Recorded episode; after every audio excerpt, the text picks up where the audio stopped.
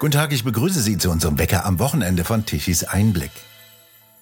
Spatenstich für die sogenannte Energiewende. Robert Habeck, der derzeitige Wirtschafts- und Klimaminister, hat vor kurzem mit einem Spatenstich den Bau der Südlink-Leitung eröffnet. Die soll den Strom aus dem Norden in den Süden transportieren. Frank Hennig, Kraftwerksingenieur und Tichys Einblick-Autor. Nun ist doch alles in Ordnung, wenn jetzt die Leitung steht, auf die alle so sehnsüchtig gewartet haben. Die Energiewende kann also kommen. Ja, schönen guten Morgen, Herr Douglas. Nein, ähm, ist es nicht. Das ist natürlich ein markanter Punkt für den künftig gewünschten Netzausbau. Aber es ist eine gewisse Ironie des Alltags. Man denkt immer, wenn äh, ein Drehbuchautor gewisse Ereignisse übereinander legt, dann denkt man, ja, das ist konstruiert, aber in dem Fall hat die Wirklichkeit die äh, Ereignisse übereinander gelegt. Also dieser Spatenstich in Wewelsfleet bei Brockdorf fand am 11. September statt unter großer Anteilnahme der Medien.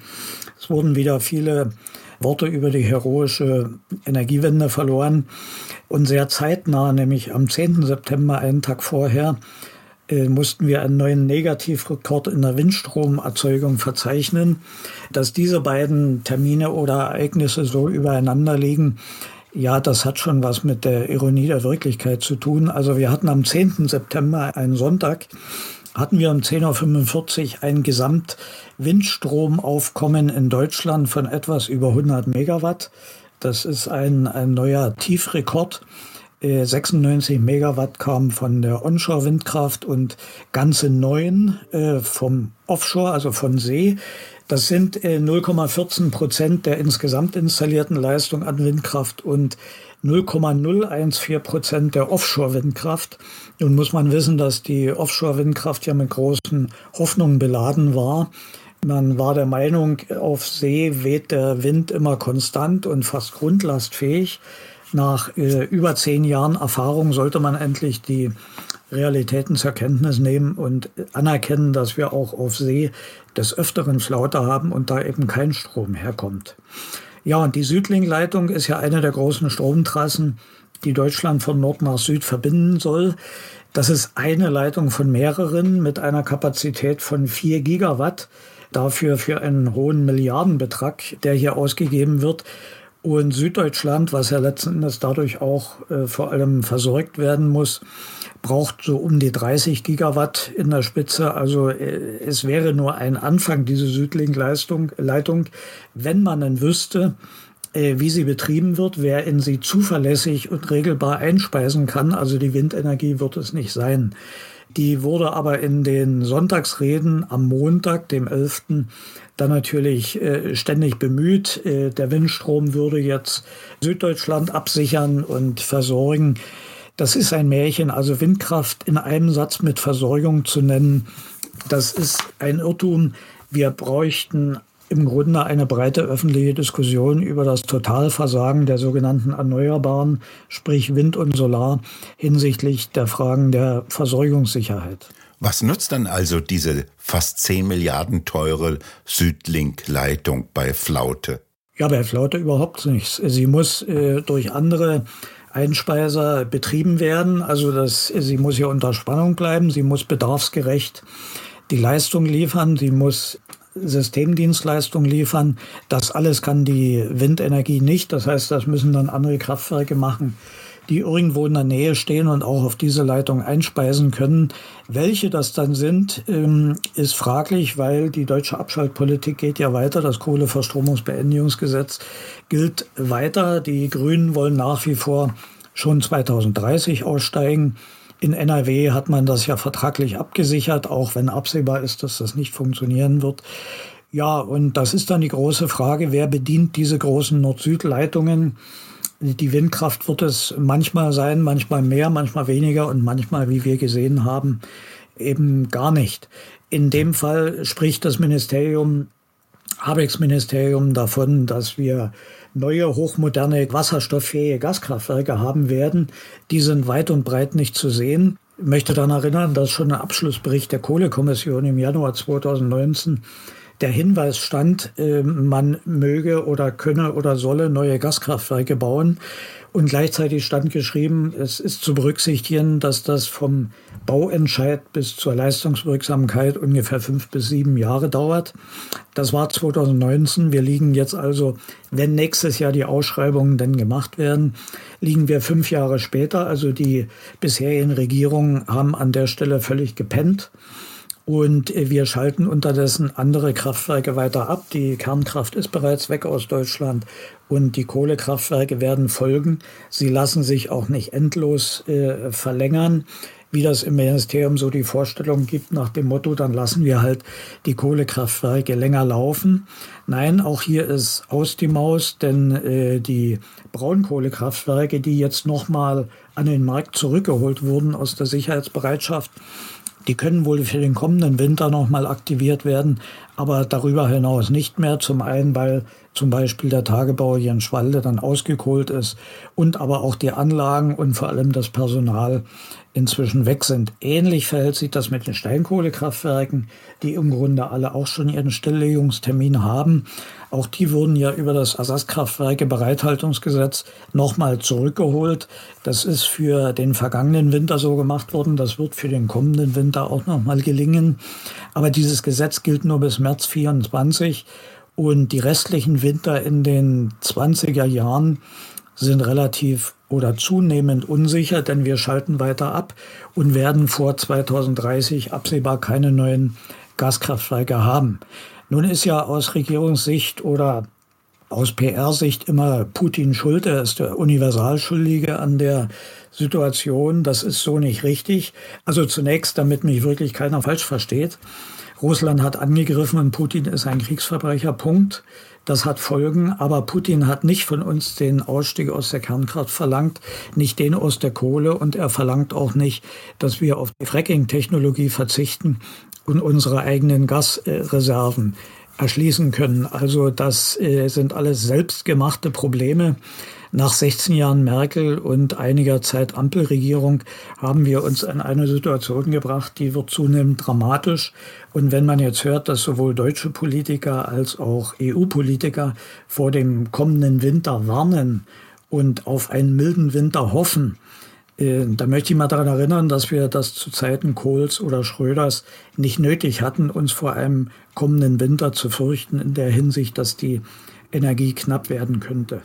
Jetzt sollen ja immer mehr Erdgaskraftwerke Strom erzeugen und dafür müssen sie ja erhebliche Mengen an Erdgas verfeuern. Erdgas, das rar und dann immer teurer wird. Wo sollen denn in Zukunft die hohen Mengen an Erdgas herkommen? Ja, das ist unklar. Es ist auch nichts gerechnet an der Stelle. Im Moment haben wir äh, den günstigen Umstand, dass die Gasspeicher so gut wie voll sind. Also der Ausgangspunkt für den kommenden Winter ist relativ günstig, aber zum 1. Oktober stellt das Gasfeld in Groningen in Holland, also das größte territoriale äh, Gasfeld in äh, Westeuropa, stellt seine Förderung ein. Das sollte im Vorjahr schon passieren, ist aber nochmal verschoben worden. Es gab dort mehrere Erdbeben mit Sachschäden. Die Bevölkerung erwartet dringend die Einstellung der Förderung. Das heißt, wir werden von dieser Richtung, also aus Richtung Westeuropa, weniger Gas importieren können. Und Ende 2024 enden dann die Transitverträge durch die Ukraine, also das russische Gas, was heute noch durch Österreich, äh, Ungarn, Tschechien, Slowakei importiert wird, kann möglicherweise dann entfallen, weil die Ukraine erklärt hat, diese Transitverträge nicht verlängern zu wollen. Und diese vier genannten Länder haben keine andere Möglichkeit, über Seehäfen etwa LNG oder ähnliches zu importieren, das heißt, die müssen aus dem restlichen europäischen Netz versorgt werden. Und auch hier hat unser Klimaminister schon angesagt, dass wir natürlich unsere Nachbarn nicht im Regen stehen lassen, sondern die dann von uns aus mit versorgen und notfalls dann unsere Industrie auch runterfahren, wenn es denn notwendig ist. Ob er unter Industrie auch äh, Gaskraftwerke gemeint hat, weiß ich nicht. Aber in der Tat brauchen wir für Minimum 30 neue Gaskraftwerke natürlich enorme Mengen an Erdgas. Die werden wir über LNG nicht kriegen. Wir werden so viel Gas äh, wie aus Russland früher werden wir nie mehr bekommen. Und äh, es ist dann tatsächlich die Frage, wo soll diese Menge an Gas herkommen? Man versteckt sich dann immer unter dem Hinweis, dass die ja bald möglichst auf Wasserstoff umgestellt werden. Aber ich kenne keinen Vertrag, in dem Wasserstoffmengen, Preise und Termine drinstehen. Das sind Absichtsbekundungen, da gibt es keinerlei Sicherheit an der Stelle. Aber abgeschaltet wird trotzdem und wie gesagt, die Grünen wollen das nochmal vorziehen. Vielleicht mal, um einen Eindruck zu bekommen, was so ein Gaskraftwerk durchzieht an Gas. Wir haben in Düsseldorf das hochmoderne Gaskraftwerk Fortuna äh, stehen mit 600 MW elektrisch und 300 MW thermisch. Wenn das bei Volllast in Betrieb ist, dann zieht das über 100.000 Kubikmeter pro Stunde an Gas durch den Kessel. Das entspricht etwa dem Durchschnittsverbrauch von 400.000 Einfamilienhäusern. Wenn man das jetzt etwas äh, hochrechnet und davon ausgeht, dass wir Strom aus Kernenergie und Kohle durch Strom aus Gas ersetzen müssen in großer Menge, äh, dann ergeben sich hier unheimlich hohe nötige Gasmengen, wo ich nicht erkennen kann, wo dieses Gas dann herkommen soll. Wie lange würden dann die Vorräte an Erdgas in den Speichern unter Norddeutschland halten, wenn die die Erdgaskraftwerke speisen müssten? Also sollten tatsächlich eine Vielzahl von Gaskraftwerken in Betrieb gehen, dann sind diese Speicher innerhalb weniger Wochen völlig leer. Und äh, dann ist natürlich trotzdem der Bedarf vorhanden von Wohnungen, von Industrie. Der bleibt ja, wenn auch vielleicht im verminderten Umfang. Aber diese Speicher sind ein schwacher Trost. Das reicht für Tage und Wochen, aber es würde keinesfalls über den ganzen Winter reichen. Was würde das denn auf die Dauer auch für die Versorgungssicherheit bedeuten? Nun ja, Versorgungssicherheit, das sagen ja alle Politiker auch immer offiziell an, sei ein hohes Gut. Allein aus ihren Handlungen erkennt man das nicht. Also es gibt ja verschiedene Möglichkeiten, wie wir die Lücken, die wir uns selbst geschaffen haben, wie wir die füllen. Der eine Punkt ist die, der Import. Also seit dem 15. April dieses Jahres, das war ein gewisser Kipppunkt, äh, die Außerbetriebnahme der letzten drei verbliebenen Kernkraftwerke. Seitdem importieren wir fast durchgehend. Und das ist jetzt im Sommer äh, durchaus eine, so gut wie ausschließlich eine Frage des Preises. Denn der Strom, den wir jetzt in konventionellen Kraftwerken erzeugen, sei es aus Gas oder Kohle, ist äh, CO2-Zertifikate belastet und damit teurer als französische Kernkraft oder alpine Wasserkraft. Das heißt, im Moment ist der Import im Grunde reines Marktgeschehen. Wie sich das dann im Winter gestaltet, wenn unsere Nachbarn den Strom weitgehend selbst brauchen und wir zwar wieder einige Kohlekraftwerke in Betrieb nehmen, aber dann auch einen hohen Bedarf haben, das ist äh, schwer abschätzbar. Wir haben ja jetzt gesehen in der ersten Septemberhälfte, das war eine sogenannte Omega-Wetterlage, also sehr wenig Wind über Minimum zwei Wochen. Dafür sehr klarer Himmel, viel Sonne. Wenn uns dieselbe Wetterlage jetzt im Winter ereilt, dann haben wir wieder keinen Windstrom. Wir haben aber auch so gut wie keine Photovoltaik, nur kurz über die Mittagszeit. Und wir haben einen erheblichen Importbedarf, den unsere Nachbarn dann wahrscheinlich nicht immer werden erfüllen können, denn wir wissen, dass äh, Spanien und Frankreich zum Beispiel erheblich Strom brauchen für ihre Gebäudeheizungen. Also ja, das ist eine spannende Frage. Das zweite Instrument wäre dann die sogenannte DSM, also Demand Side Management, die Regelung der Verbraucherseite. Ich sage mal voraus, dass wir in der zweiten Hälfte der 20er Jahre dieses Instrument werden einsetzen müssen. Äh, kosmetisch wird das etwas schön geredet über das sogenannte Smart Grid, also intelligentes Netz. Das kann man machen, das ist auch sinnvoll, aber Punkt eins vermeidet man dadurch keinen Verbrauch, sondern man verschiebt ihn nur. Und äh, ja, zweitens die spannende Frage, die auch mit Gerechtigkeit verbunden ist, wer wird dann wann abgeschaltet? Man hat das ja in der Vergangenheit schon gemacht über Verträge mit Aluminiumindustrie oder anderen energieintensiven Verbrauchern. Ob das dann reicht und was die Industrie dazu sagen wird, wenn sie regelmäßig abgeschalten wird oder öfter abgeschaltet wird, das kann man sich denken. Die gehen dann schlicht und einfach auch außer Landes, denn Industrie will produzieren und nicht die Energie zugeteilt bekommen. Es gibt ja den irren Ansatz der Grünen, auch schon im Bundestag thematisiert, der angebotsorientierten Versorgung. Äh, das ist dann aber eben keine Versorgung mehr, das ist eine Zuteilung oder Rationierung. Und vor dem Hintergrund des sich aufzeigenden Mangels, ja, würde dann die Deindustrialisierung in Deutschland wahrscheinlich an Geschwindigkeit gewinnen. Und die Firmen, die heute noch da sind und vielleicht noch bleiben wollen, die werden dann endgültig außer Landes getrieben. Die Mahnzeitmanagement hinter diesem aufgeblasenen Begriff verbirgt sich also nichts anderes als Rationierung von Strom. Ja, zumindest wird das in der Wirkung einer Rationierung, wenn generell ein Mangel an Erzeugung besteht. Also dieses Management gibt es ja schon. Wer eine Elektroheizung hat oder eine Nachtspeicherheizung, eine Wärmepumpenheizung mit dem entsprechenden Tarif, der weiß, dass er sogenannte Schaltzeiten hat, äh, wo er meist zu fixen Zeiten zweimal am Tag zum Beispiel abgeschaltet wird, immer in der sogenannten Spitzenzeit. Das ist möglich, das ist auch nicht mit Komfortverlust verbunden, weil zum Beispiel eine Fußbodenheizung eine gute Speicherwirkung hat. Also insofern ist das nicht unbedingt neu, das gibt es schon. Das wäre jetzt natürlich zu erweitern als nächstes auf die Anlagen der E-Mobilität, also der Wallboxen und Ladestationen. Wenn eine Wärmepumpe drei bis fünf kW zieht und eine Ladestation bei 11 kW erstmal beginnt, dann wäre das natürlich der Hinweis darauf, dass man unter den vielen Schwarmverbrauchern zunächst mal die mit der größten Leistung zeitgerecht abschalten können sollte. Und das wäre die E-Mobilität. Das widerspricht natürlich der Regierungslinie, 100 äh, Prozent Batterie elektrisch äh, den, die Mobilität abzusichern, was aber vom politischen Ansatz ohnehin Unfug ist. Wenn wir jetzt den Verbrauch über diese Weise intelligent verschieben können, vermeiden wir aber diesen Verbrauch nicht. Im Gegenteil, in Summe wird der Verbrauch bis 2040 sich etwas verdoppeln, auch nach Aussagen des Ministeriums. Das heißt, durch die E-Mobilität, Wärmepumpen, künstliche Intelligenz, Digitalisierung haben wir eine Menge neuer Verbraucher. Auch die Rechenzentren ziehen immer mehr Strom.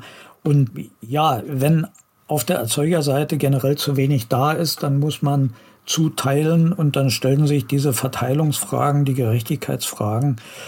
Und ja, die Verbraucher werden sich dann, soweit es geht, irgendwie darauf einstellen und Wirtschaft und Industrie werden dann verlagern in Länder, wo sie eine sichere Versorgung haben.